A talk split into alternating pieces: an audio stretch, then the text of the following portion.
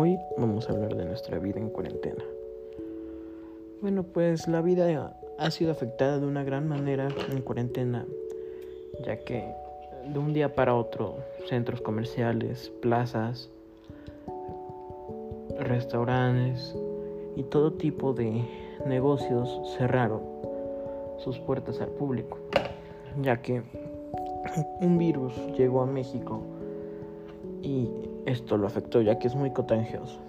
Pues la vida en cuarentena nos ha hecho cambiar pensamiento, físico, forma de forma de actuar y todo eso, principalmente en el físico, ya que en el físico muchas personas antes eran demasiado activas, salían a correr, a andar en bicicleta o a hacer muchos ejercicios que actualmente ya no pueden y se tienen que conformar con hacer ejercicios en casa.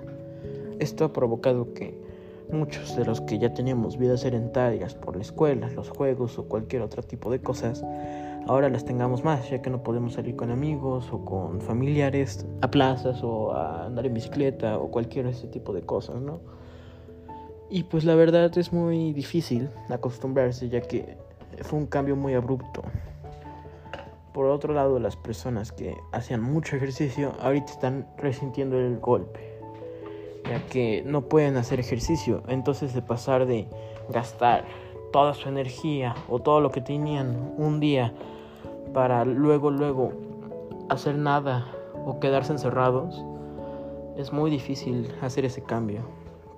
También otro sector que ha sido afectado ha sido el público en general, ya que muchos entraron en pánico y compraron trajes, guantes, caretas, cubrebocas carísimos, también se dispararon los precios de todos los insumos médicos y cosas por el estilo. Pero muchos se dieron cuenta que con los cuidados necesarios no te puedes infectar. ¿Cuáles son los cuidados necesarios? Cubrebocas, lavarte las manos, no quitarte el cubrebocas principalmente. Y pues muchos de los que siguen con el miedo y el temor de salir, ahorita están siendo afectados ya que al no salir sus defensas bajaron. Y cuando vayan a salir otra vez, va a ser un desastre ya que muchos se van a enfermar gracias a eso. O muchos de los que decían, ah no, yo me cuido o cosas por el estilo, ahorita están saliendo a fiestas sin cubrebocas, sin nada de cosas por el estilo. Entonces ahí hay un caso de doble moral, de decir, no, nadie salga, porque si no me enfermo, o cosas por el estilo, a decir de, ah, no, ya salgan, hay que reactivar la economía. Yo la verdad estoy en la posición de decir, no, pues sí hay que salir, hay que reactivar la economía, pero con las medidas necesarias.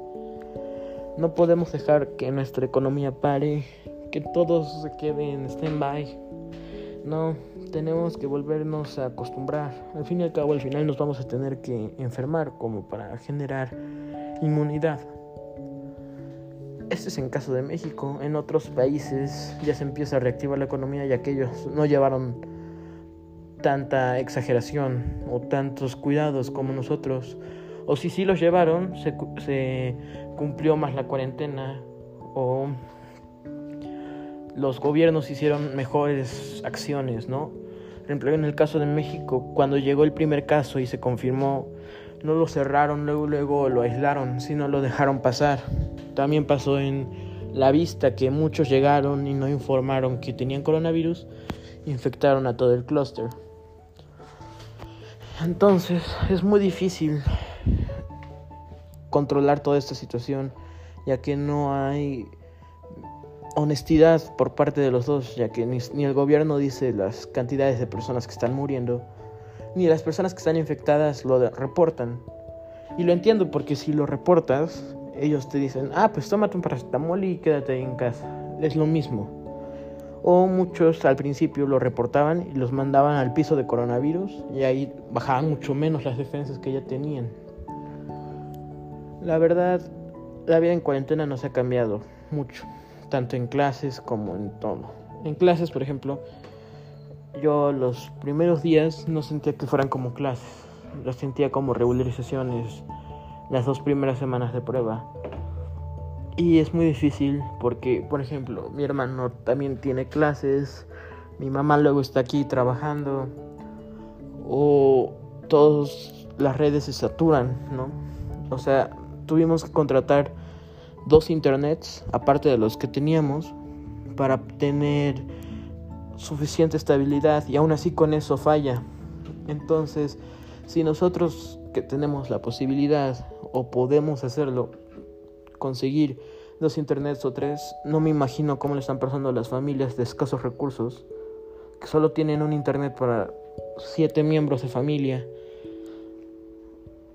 Es muy difícil tratar de lidiar con la situación. Pero gracias a Dios ya todo esto está regularizándose. Ya muchas plazas, por ejemplo Angelópolis, Sonata, Explanada, empezaron a abrir, claro, con las medidas necesarias y con aforo máximo de 30 personas, pero no es lo que necesitamos hacer, normalizar. Muchos van a sufrir el golpe de regresar, tal vez sin trabajo, tal vez sin algún familiar muy querido, o tal vez regresar a la normalidad, pero teniendo muchos gastos, tales como comida, medicinas, todo eso. Entonces yo creo que habría que normalizarnos y acostumbrarnos a la idea de vivir con esto. Yo creo personalmente que sí vamos a regresar a a clases presenciales, pero este semestre no. Ni tal vez el siguiente, tal vez un año vamos a estar en clases virtuales. Pero hay que aprender a sobrellevar esto con madurez. Y no hay que darnos por vencido. Muchas gracias.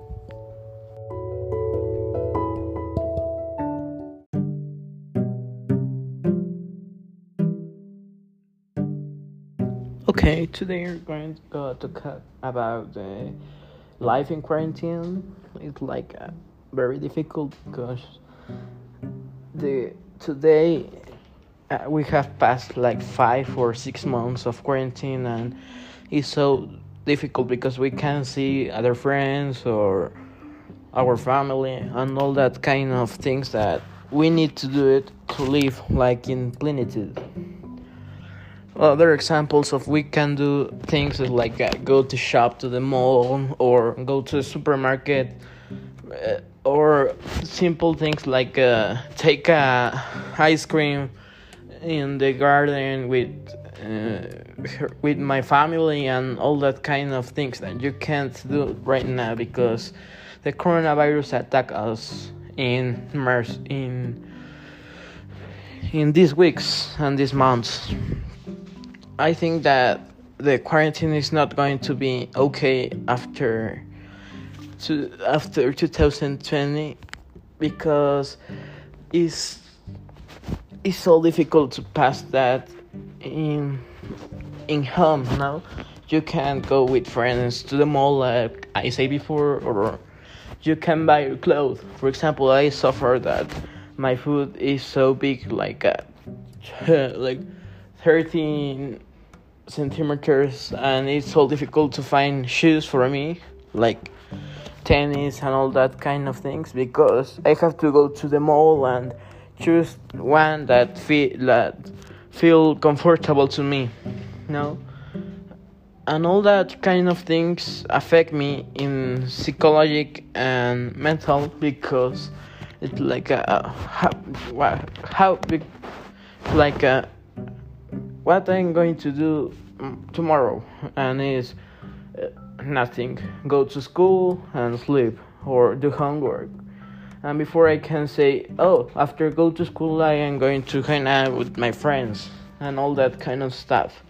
And it's difficult to take classes in my house because I don't have good internet and all that kind of things that is important to do the stuff that I need to do right now.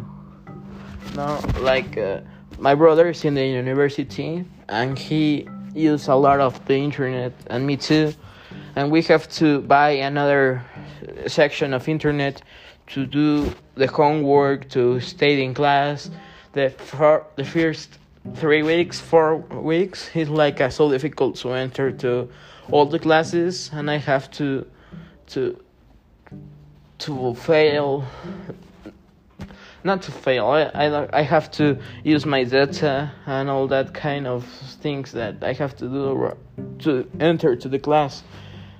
But i think that in the future we are going to like uh, be better.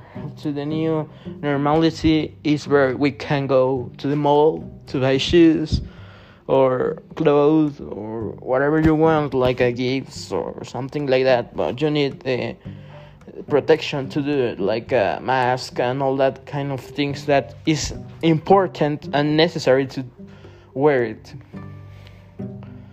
i think that it's going to be an exciting year. All that kind of persons that don't have like the choose to the place to live is so difficult for them because don't have nothing and I think that the per- we have a lot of things to to give them. We need to give them things to live we need to be solidary with all the Mexicans and people that are in this beautiful country. Thank you.